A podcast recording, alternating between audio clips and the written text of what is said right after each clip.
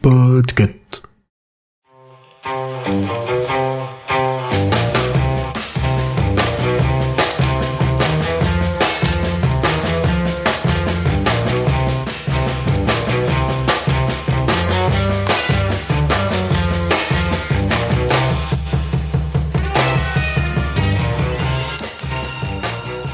Hello, hello tout le monde. Alors je parle pas très fort parce que, pour être honnête, il est 1h23. parce que ça fait quelques jours que je fais les épisodes à la volée. Pour euh, je ne sais quelle raison, pour être honnête. On est jour 22, on est dans Podtober. Vous voyez, il est tard, hein, j'ai du mal à articuler.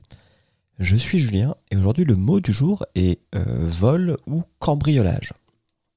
Bon, par chance, ça, a inspiré plus les créateurs et créatrices de podcasts que, que de cheval ou euh, chien méchant. Donc là, j'avais du choix. Et je me suis dit, ça fait un petit moment que j'ai pas fait un petit format court. Et bah, boum Il y a un podcast qui s'appelle Un monde incroyable et qui me vendait les cambriolages les mieux planifiés de l'histoire. Et tout ça en à peine 10 minutes. Donc là, je m'étais dit, putain, en plus, euh, bon, le sujet m'intéresse parce que c'est potentiellement mon travail au quotidien. Donc let's go, on écoute l'intro.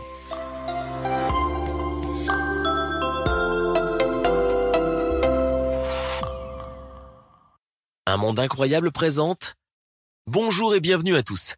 Les grands cambriolages ont souvent fasciné l'opinion publique, que ce soit pour la personnalité souvent charismatique et mystérieuse des auteurs, leur ingéniosité à planifier le vol, leur audace à affronter l'autorité ou même pour le gros butin amassé. Curieusement, ces personnes suscitent en nous un fantasme enfoui qui nous renvoie vers notre propre existence. Alors que nous, simples mortels, nous devons continuellement nous soumettre face aux règles établies. Eux ont eu l'audace et ont osé la rébellion. Voilà, petite intro euh, tranquillou. euh. Voilà, on va parler des cambrioleurs, c'est des gens qui ont fait des trucs incroyables, patati patata. Jusque-là, tout va bien. Sauf que j'ai envie de dire, le cambriolage de cette histoire, c'est qu'en fait, sur les cinq cambriolages qu'on nous présente, il y en a un qui est vraiment détaillé. Et les autres, c'est, voilà, un jour, un homme a fait ça. Il a volé ici. Et puis voilà. C'est un peu Jean-Michel Patchut, ce podcast. En fait, j'étais très frustré de ne pas avoir plus d'informations sur euh, bah, les cas qui nous sont donnés. Alors c'est cool, hein, c'est bien produit. euh, le narrateur met, comment dire, de l'engagement dans sa narration. Mais quand j'entends les cambriolages les mieux planifiés de l'histoire, je veux autre chose que ça. En mars 1990, deux hommes habillés en policiers parviennent à convaincre deux jeunes gardiens du musée Gardner de les laisser rentrer avant de leur remettre des menottes et de les enfermer au sous-sol. Tout cela sans utiliser aucune arme. Ensuite, pendant une heure, ils ont sélectionné tranquillement 13 œuvres d'art, dont trois Rembrandt, un Vermeer, trois Degas et un Manet, pour un montant total de 300 millions de dollars. Puis ils se sont volatilisés avec le butin. Un vol sans précédent, minutieusement préparé et simplement exécuté. 27 ans plus tard, personne n'a encore réussi ni à remettre la main sur les 13 toiles volatilisées, ni à arrêter les auteurs du vol. Voilà, en 30 secondes, j'ai appris qu'il y a deux personnes qui se sont déguisées en policiers, qui sont rentrées dans un musée et qui ont volé des toiles. Est-ce qu'on peut qualifier ça de cambriolage le mieux planifié de l'histoire? Je pense qu'on se fout de ma gueule. Alors, ce qui est très bizarre, c'est que ce podcast, il a pas tant d'épisodes que ça, il en a une quinzaine. Mais, et ça va être la fin de ce- cet épisode, mais dans ce monde incroyable, bon, il y a des épisodes qui servent vraiment à rien pour moi, comme euh, les 7 erreurs qui ont coûté les plus chers dans l'histoire. Bon, bah, je pense que si je l'écoute, je vais faire mouais.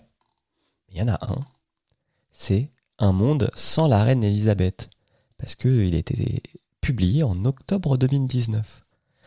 Ce que je fais, c'est que je vous invite à l'écouter, et puis on en parle, je sais pas, sur le Discord de Podcut ou sur Twitter, pour voir si il avait raison, ce podcasteur. En tout cas, je ne vais pas ajouter ce monde incroyable à ma playlist.